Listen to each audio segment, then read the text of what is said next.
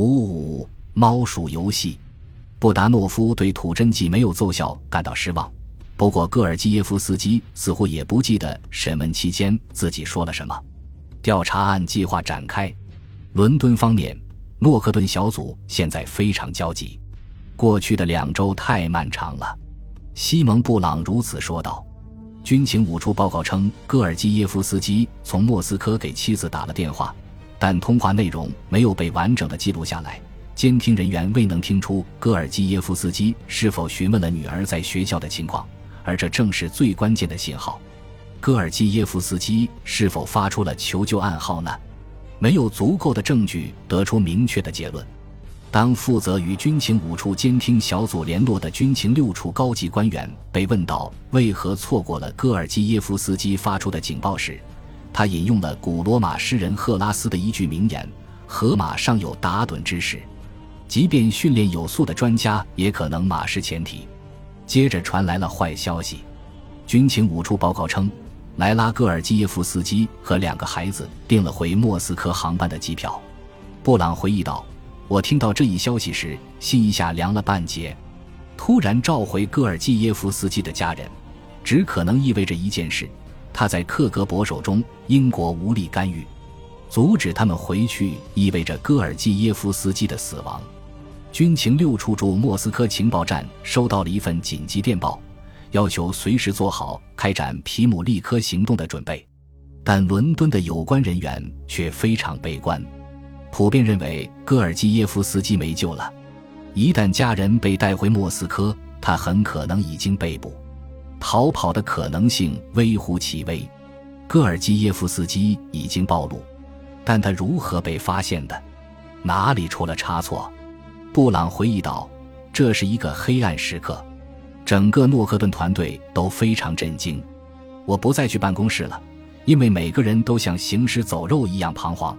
随着时间的推移，我告诉自己，我们犯了一个无可救药的错误，奥列格死定了。”在所有军情六处官员中，维罗妮卡·普赖斯和戈尔基耶夫斯基的关系最为密切。早在1978年，保护他就已经成为普赖斯的重要任务和每日的工作重点。他的举止仍然自信，工作高效，但他也非常担心。我觉得我们在营救计划上已经竭尽所能，他说：“现在就看莫斯科情报站的了。”普赖斯并未感到绝望。他现在无法尽到他的特殊责任，对手监护人也无能为力，但他对找到奥列格并救他出来充满信心。普赖斯听说初夏时节苏芬边境地区的蚊子非常厉害，因此他带了一些驱蚊剂。军情六处驻莫斯科情报站站长罗亚斯科特自觉可能是地位最为崇高的英国间谍，他的曾祖父是英国首相。阿斯科特的名字来源于他的祖父。他是当时最优秀的学者和律师，在一战中阵亡。他的父亲是第二代伯爵，曾是一名殖民官员。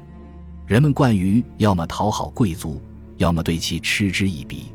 对从事间谍活动来说，高傲是一种很好的掩护。阿斯科特子爵是一名非常优秀的间谍。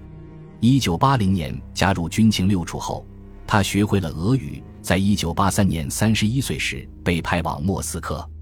离开英国前，阿斯科特和妻子卡罗琳获悉了皮姆利科计划的内容。对军情六处莫斯科情报站来说，现役官员的配偶是额外的免费助手，在必要时可以掌握高级秘密。阿斯科特子爵夫人卡罗琳的父亲是一名建筑师，他具有学者风度，富有想象力，非常谨慎。夫妇二人看了戈尔基耶夫斯基的照片。对传递暗号和潜逃计划的细节进行了演练。维罗妮卡·普莱斯亲自向他们描述了戈尔基耶夫斯基，但没有透露他的名字。他可能在哪或在干什么？大家都称他为皮姆利科。维罗妮卡非常像约翰·勒卡雷，从他的表情、举止和姿态上可以看出，他把戈尔基耶夫斯基当作英雄。他非常欣赏戈尔基耶夫斯基。认为他有独特之处。他告诉我们，皮姆利科绝对是一个非常优秀的人。在莫斯科任职的前两年里，阿斯科特夫妇多次开车往返于莫斯科和赫尔辛基，以熟悉潜逃路线和回核点。莫斯科情报站只有五个人知道潜逃计划的事：阿斯科特和他的妻子。阿斯科特的副手，即将接任站长的资深情报官员亚瑟吉和他的妻子瑞秋，以及军情六处秘书瓦奥莱特查普曼。五个人都住在库图佐夫斯基大街的一栋外国人公寓里。每个月，其中一人都会去中央商场寻觅一名手拿西服为塑料袋的男性。只要戈尔基耶夫斯基休假回国，以及在他回来之前和离去之后的数周里，都会有人到大街另一侧检查面包店外的暗号点，风雨无阻。检查的方式并不固定。瓦奥莱特可以从住所外的楼梯间里进行观察。轮到阿斯科特和吉时，他们会步行去查看，或在开车回家的路上顺便看看。我们必须发动想象力，不停地变换方式，不让那些监视和监听我们的人发现套路。为了符合行动的时机，我们编排了无数场人为营造及人为打断的对话。行动人员手头都存有很多巧克力，以时刻准备发出识别暗号。我们的大衣口袋。手提包和汽车杂物箱里存放了大量发霉且没有动过的巧克力棒。阿斯科特后来一直抵触奇巧巧克力。阿斯科特对潜逃计划非常熟悉，但他对此并不太重视。这是一项复杂的计划，我们觉得整个计划并不可靠，他似乎不太可能真的实施。皮姆利科行动安排的潜逃人数多达四人，包括两个成人和两个孩子。阿斯科特自己有三个不到六岁的孩子，他知道，只是让这些孩子在汽车后排座位安静的坐好都很困难。他们在被塞进后备箱后会有何反应，简直无法想象。阿斯科特估计，即便戈尔基耶夫斯基能成功摆脱跟踪并抵达边境，军情六处人员摆脱克格勃跟踪，不受拦截的抵达回核点的概率也几乎为零。克格勃绝对是无处不在。外交官的公寓里都装了窃听器，汽车和电话也是如此。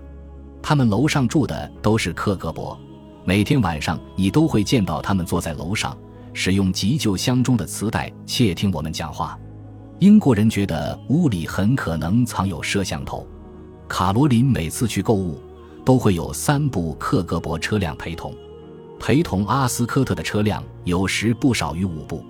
受到怀疑的军情六处官员的车辆上被喷洒了类似戈尔基耶夫斯基鞋子和衣服上的放射性灰尘。如果克格勃在为英国从事间谍活动的嫌疑人身上发现这种灰尘，那就成了双方有了接触的证据。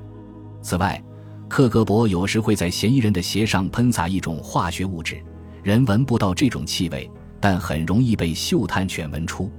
每名军情六处人员都准备了两双一模一样的鞋子，以便在必要时可以换上未经污染的一双。这双鞋放在使馆情报站里，密封于塑料袋中，他们称之为“防狗鞋”。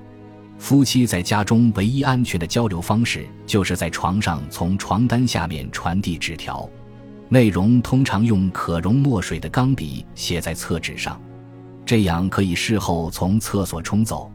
我们时刻处于监控之下，在何时何地都没有隐私，这令人疲惫不堪，也充满压力。即便在使馆里，也只有地下室的安全讲话屋能确保说话不被偷听。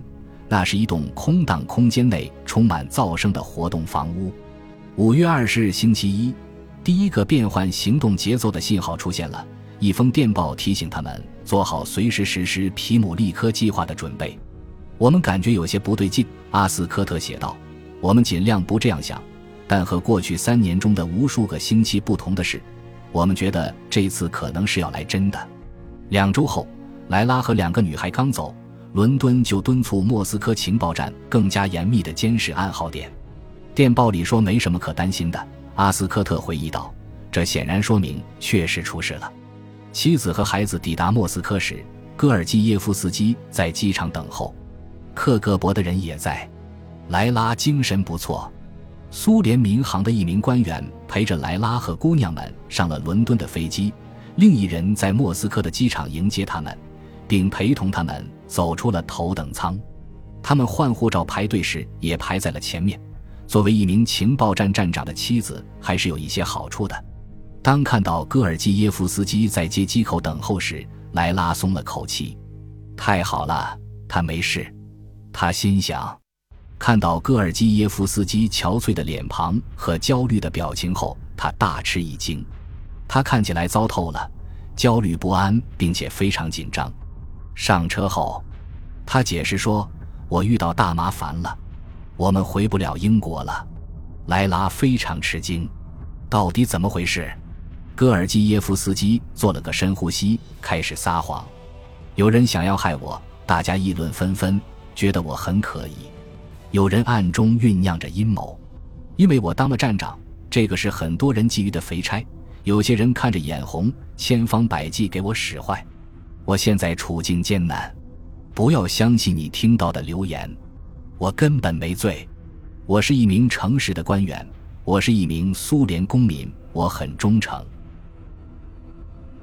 本集播放完毕，感谢您的收听，喜欢请订阅加关注，主页有更多精彩内容。